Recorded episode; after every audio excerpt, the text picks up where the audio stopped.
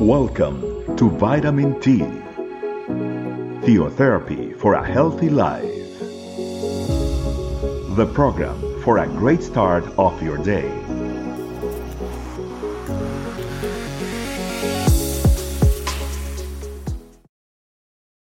Hi, family. Welcome one more time to another Vitamin T. Today, we will be studying out of the book of First of Kings, chapter 8, verse 61. A special preach that I have titled, Let's Be Loyal to the Lord. It says as follows Let your heart, therefore, be loyal to the Lord our God, to walk in his statutes and keep his commandments, as at this day. Where is this verse coming from? They are coming from the words of King Solomon at the time that he was bringing the Ark of the Covenant into the temple. And he was beginning his prayer in front of God in order to dedicate the temple. This is an invitation to the people that just as they were being loyal to the Lord, they were in celebration, they were happy, they were ready to serve the Lord, saying, Yes, this is what we needed. We want to serve the Lord our God. Our King Solomon was as well inviting them. Let us be loyal to the Lord, to walk according to his word, but not only today, but going forward. That's why at the end he says, as at this day. What is loyalty? Let's learn a little bit so that we can put this magnificent teaching into work every day of our life. Our loyalty is having that sense of belonging to the Lord. The Lord Jesus, when he died on the cross, paid a very expensive cost for our freedom from our sins. He transferred us from the kingdom of darkness into the kingdom of light when we received him. Therefore, we are of his ownership. And having that sense that we belong to him is going to allow us to have better loyalty to him we are loyalty to the country we live in or to the country we were born in. Because we have that sense of belonging. This is where I was born. It would be very difficult for me to have a sense of loyalty for a country that I have never gone to, never met, never had anything to do. Or to be loyal to a family or a person that I have never met. In this case, the Lord our God has done amazing things for us continues and will continue to show us his faithfulness toward us on every little detail that he does for us. Therefore, we need to be committed to the Lord. Let's remember when Joshua told the people towards the end of the book of Joshua, Hey, if you guys think it is evil to follow the Lord and to serve Him, then choose who you are going to follow. But as for me and my family, I am going to serve the Lord. We need to choose who are we going to serve. Have you been serving the Lord wholeheartedly and with everything that you have without wavering from the truth? It's something that we need to keep in mind every day of our life. Because many times our loyalties can be divided. Our trust to the Lord can be divided. We can say, Yes, I trust the Lord, but I as well trust in what I have studied or in the job that is going to give me my provision or in this other person that is going to help me out to obtain something. We cannot have divided loyalties to the Lord. Let us trust Him fully and wholeheartedly because He is worthy. He has never let us down. He has given His only begotten Son to save us. He loves us and desires what is best for us.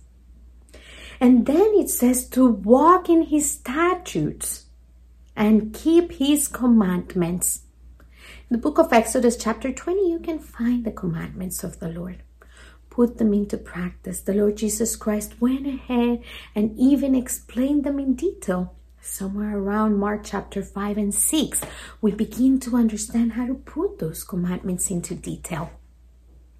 And uh, Solomon learned that love for the Word of God and the importance of following God's commandments and statutes from his father, who loved and who was a man after God's own heart.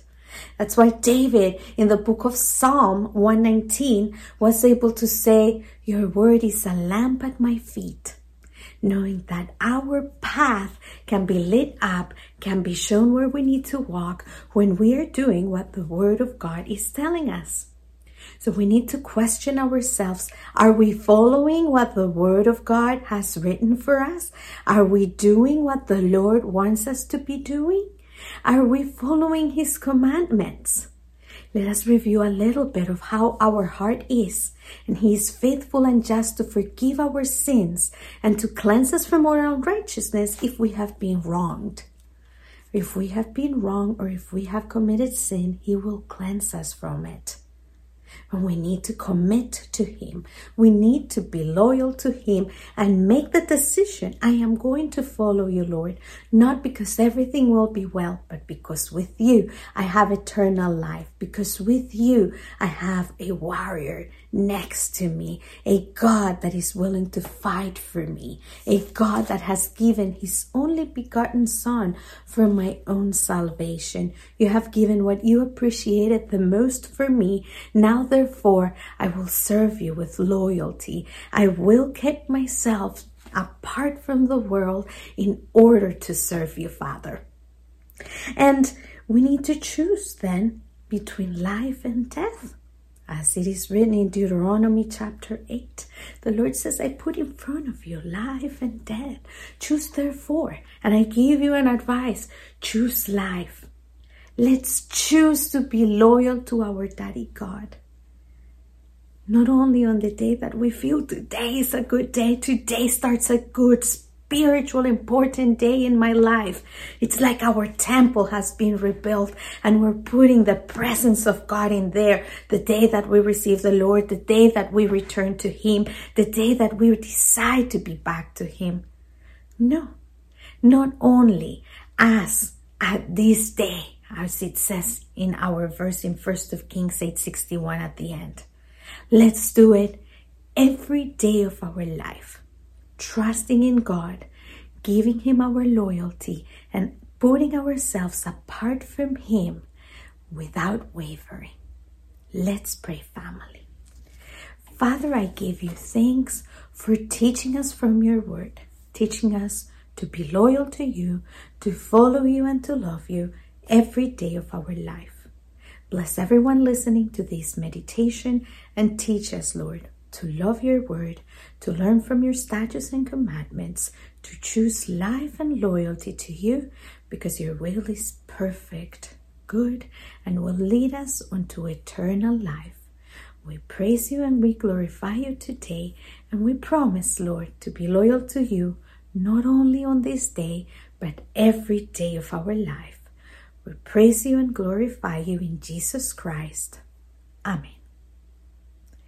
Thank you, family. God bless you and see you at another Vitamin T. Bye. Thanks for joining us. Remember, the Vitamin T can be found in audio, video, and written versions in our website, estecamino.com.